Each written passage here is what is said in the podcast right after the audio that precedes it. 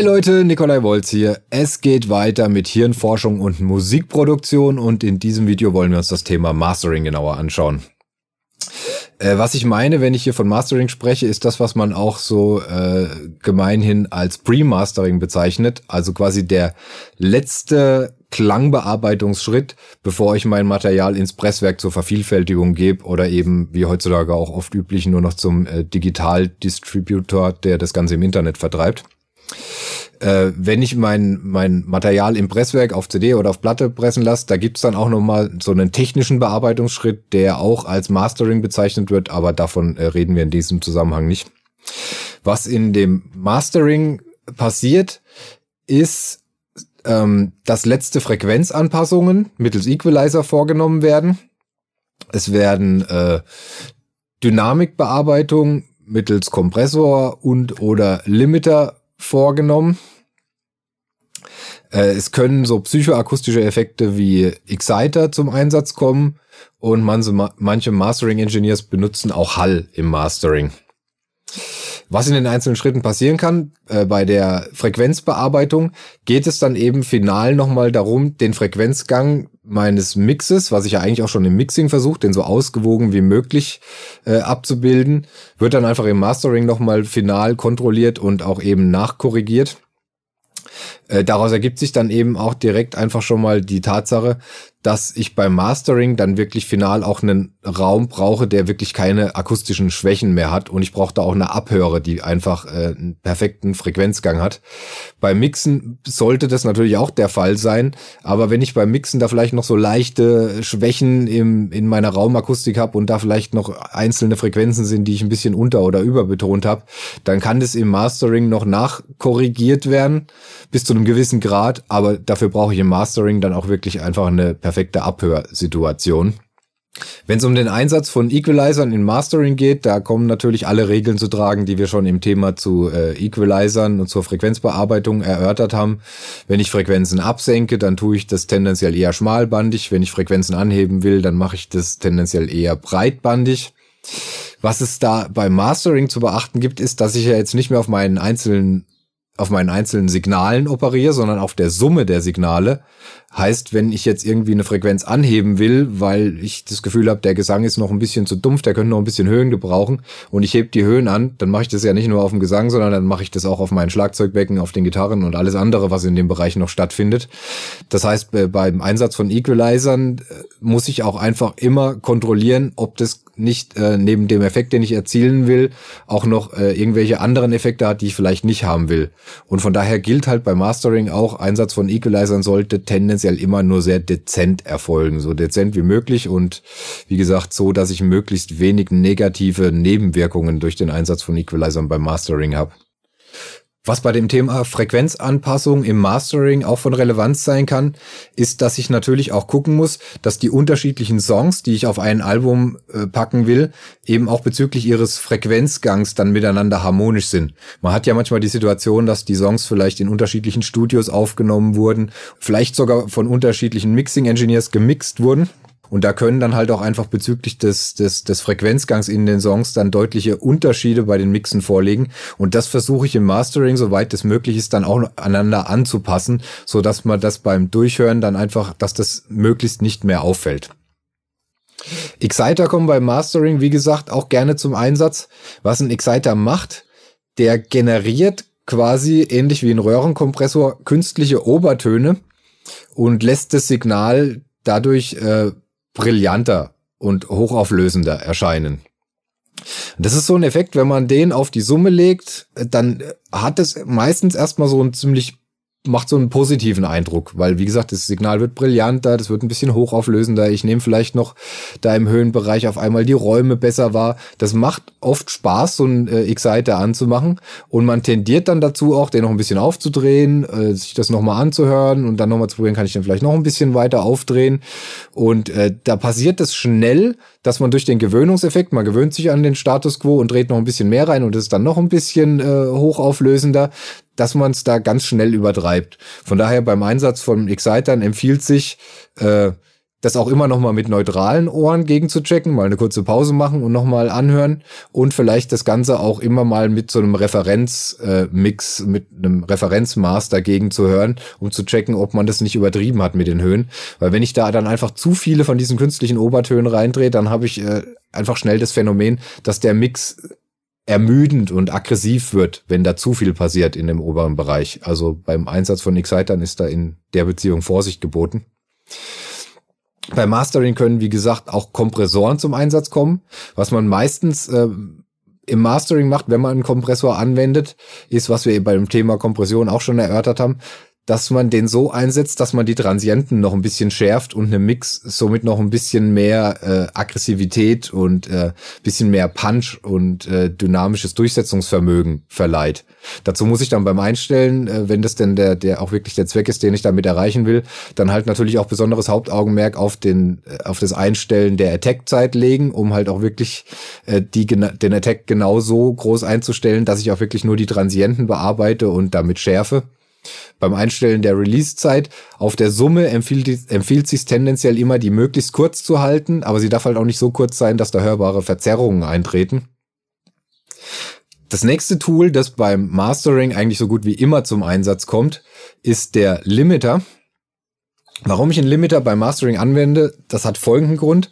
Und zwar habe ich äh, beim Egal, ob es jetzt darum geht, ob ich einen Song nur als MP3 veröffentlichen will, ob ich den auf äh, CD pressen will, auch wenn ich den auf Vinyl pressen will, habe ich sozusagen immer eine Obergrenze an Lautstärke, die mein jeweiliges Medium nur wiedergeben kann. Also in der Digitaltechnik ist die obere Grenze einfach immer 0 dB und wenn ich über die 0 dB rauskomme, dann entstehen einfach hörbare digitale Verzerrungen, die sehr unangenehm sind und deswegen muss ich gucken, dass immer mein lautestes Signal im Mix, wenn ich mich in der digitalen Welt bewege, nicht lauter ist als 0 dB.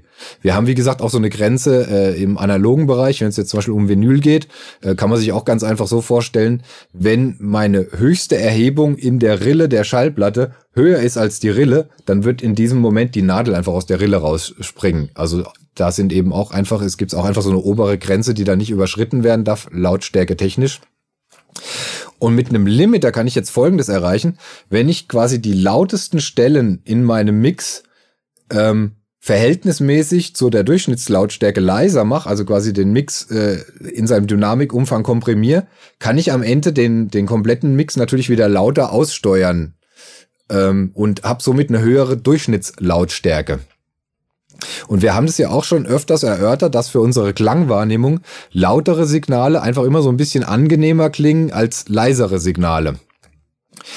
Und aufgrund dieser Tatsache hat sich dann irgendwann mal auch dieser sogenannte Loudness War entwickelt, wo dann angefangen haben, Mastering Engineers sich versucht haben, gegenseitig äh, mit dieser Lautstärke eben zu überbieten, weil es einfach für unsere Wahrnehmung erstmal so ist, wenn ich einen Mix hab und ich höre den gegen mit einem anderen Mix und der andere Mix ist lauter, dann empfinde ich den erstmal als voller, kräftiger, der hat äh, verhältnismäßig höre ich da mehr Höhen, der wirkt ein bisschen druckvoller der Nachteil an der Geschichte ist aber auch, dass ich, je stärker ich einen, einen Mix limite und in seinem Dynamikumfang äh, beeinträchtige, äh, desto mehr verliert der auch an Qualität. Also das, was ich zum Beispiel, äh, wie jetzt vorher beschrieben, mit einem Kompressor mache im Mastering, dass ich da versuche, noch ein bisschen mehr Punch und Durchsetzungsvermögen rauszuholen, indem ich die Transienten noch ein bisschen rauskitzel. Das geht ja dann auch wieder verloren, wenn ich diese Transienten dann einfach wieder quasi in den Mix reindrücke. Von daher habe ich es, wenn ich so einen Mix limite, dann eben einmal mit diesem Phänomen zu tun, dass der Lautstärkezugewinn, den ich habe, der schmeichelt meiner Wahrnehmung, das empfindet man als gut und es kaschiert ein Stück weit auch äh, diesen Qualitätsverlust, den ich beim Limiten habe. Ich habe sozusagen bis zu einem gewissen Raum einen kleinen Qualitätsverlust, aber einen etwas größeren Zugewinn in der Wahrnehmung an Druck und an Fülle. Das Ganze hat dann aber irgendwann mit diesem Loudness War äh, so eine Grenze erreicht. Also ich glaube, der, der, der Peak, da kann man äh, zum Beispiel das Album nennen äh, Death Magnetic von Metallica. Das hat sogar einen Eintrag im Guinness Buch der Rekorde gekriegt für das zu dem Zeitpunkt lauteste Album aller Zeiten. Da war das mit dem Limiting auf der Summe dann halt schon so extrem vorangetrieben, dass das Album fast durchgehend gezerrt hat. Da hat man die ganze Zeit den, den, Kompre äh, den Limiter zerren hören das Album war, wenn man es in einen CD-Player gelegt hat und erstmal angeschaltet hat, vor allem wenn man sich jetzt, sagen wir mal, das schwarze Album von Metallica, das äh, fast 20 Jahre älter ist, angehört hat und hat dann danach das reingelegt, das hat durch diesen Lautstärkezugewinn, hat man schon erstmal den Eindruck gehabt, boah, das bläst alles um. Aber wenn man da mal genauer hinhört, hört man eben diese Verzerrungen und man merkt auch, wenn dann leise Passagen in den Songs kommen, die sind halt dann eben auch durch den Limiter so laut ausgesteuert, dass da eigentlich dynamisch gar nicht mehr viel in den Songs passiert. Und diesen Loudness War haben dann eben auch angefangen, diese Streaming-Plattformen wie äh, Spotify, Napster und so weiter und auch iTunes entgegenzuwirken, indem diese in ihre Player dann irgendwann mal einen Algorithmus implementiert haben, der die Songs, die da abgespielt werden, äh, nicht einfach äh, alle voll aussteuert, sondern äh, der, ihrer Durchschnittslautstärke einander anpasst. Das bedeutet jetzt in so einem Beispiel, wenn ich mir auf Spotify das Album Death Magnetic anhöre, dann macht Spotify das tendenziell leiser. Und wenn ich mir das schwarze Album anhöre, dann macht es das vielleicht tendenziell sogar noch ein bisschen lauter und gleicht einfach so die Durchschnittslautstärken einander an. Und wenn ich mir auf Spotify Death Magnetic und äh, das schwarze Album von Metallica im Vergleich anhöre, dann klingt das schwarze Album einfach um Längen besser, obwohl es halt fast 20 Jahre älter ist, weil ich eben einfach nicht mehr diesen positiven Effekt des Loudness Wars habe, dass ich einfach eine höhere Lautstärke habe und das noch meiner Wahrnehmung noch ein bisschen schmeichelt. Das wird durch diesen Algorithmus eben rausgenommen. Und ich habe, ich höre dann einfach nur noch diese negativen Auswirkungen. Und eben durch diese Algorithmen, und ich meine, die Leute hören heutzutage einfach meistens eben auf diesen Streaming-Plattformen und äh, auf, auf Playern wie, wie iTunes und so äh, Musik an, kann man den Loudness War eigentlich als beendet ansehen. Und die Leute haben wieder angefangen in den letzten Jahren beim Einsatz von Limiter halt darauf zu achten, dass man das Signal einfach so weit es geht aussteuert, aber ohne äh, da klangliche Verluste in Kauf zu nehmen. Von daher beim Einsatz von Limitern, wenn ihr da, es geht wie gesagt halt schon darum, dass ich gucke, dass ich möglichst viel Lautstärke aus dem Signal raushol, aber einfach auch möglichst wenig äh, qualitative, qualitative Verluste haben möchte.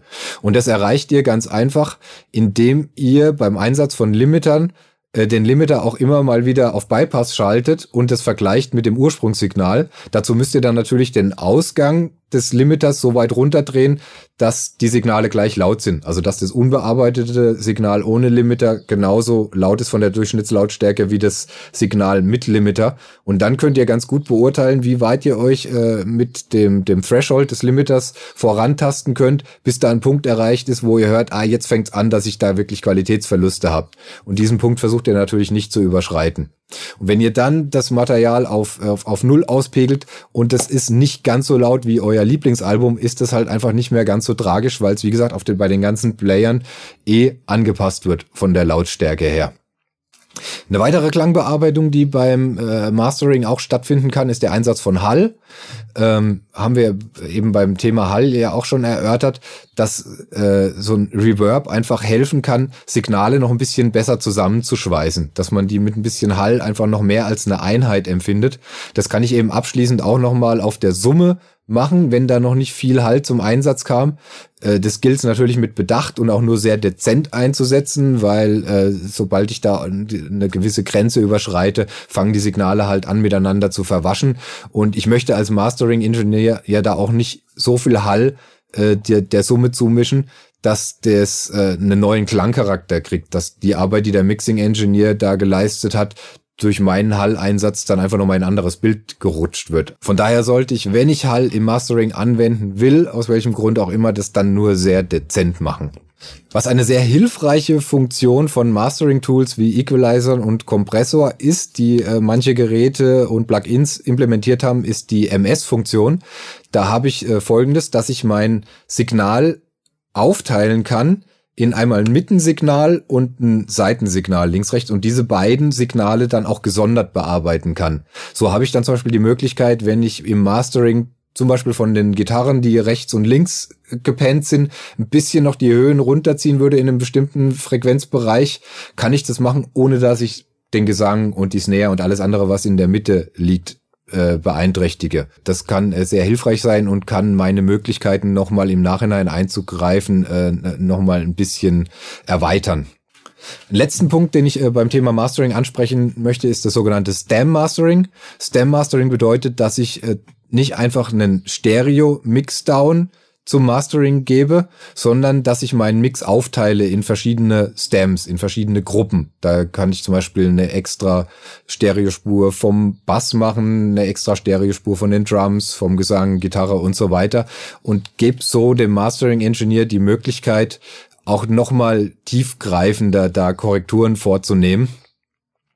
Äh, in dem Zusammenhang ein Tipp, äh, ich finde es immer sehr hilfreich, wenn man beim Mastering zum Beispiel die Bassdrum gesondert als Spur hat. Also wenn ihr da die Möglichkeit habt, die Bassdrum einzeln rauszurechnen und dann den Rest der Drums auf eine Spur, äh, da kann man, Bassdrum ist gerade auch immer so ein schwieriges Thema beim Mastering, weil die halt auch auf das Limiten äh, immer äh, bisschen unberechenbar anspringt. Das kann halt sein, dass ich im Mix die Bassdrum so laut habe, wie ich sie haben will und sie nach dem, äh, nach dem Limiten dann irgendwie ein bisschen leiser erscheint zum Beispiel. Und wenn das der Fall ist, könnte der Mastering Engineer da eben nochmal ein bisschen nachkorrigieren, wenn er die Bassdrum gesondert hat, was, äh, wenn er jetzt einfach nur einen Stereo-Mixdown hat, dann einfach nicht mehr so so easy im Nachhinein zu machen ist. Also egal, ob ihr jetzt selbst mastern wollt oder ob ihr äh, einen Mix macht, den ihr zum Mastern geben wollt. Wann immer sich die Möglichkeit bietet, ein sogenanntes Stem Mastering zu machen, würde ich das empfehlen. Ihr habt dann einfach mehr Möglichkeiten im Mastering und meistens erzielt man beim Stem Mastering auch bessere Ergebnisse. Das war soweit zum Thema Mastering. Im nächsten Video werden wir mal die digitale und die analoge Arbeitswelt miteinander vergleichen aus Sicht der Hirnforschung und bezüglich unserer Klangwahrnehmung, was da von uns für Relevanz ist, was die Vor- und die Nachteile jeweils dieser Komponenten sind. Aber für den Moment danke fürs Zuschauen und bis zum nächsten Mal.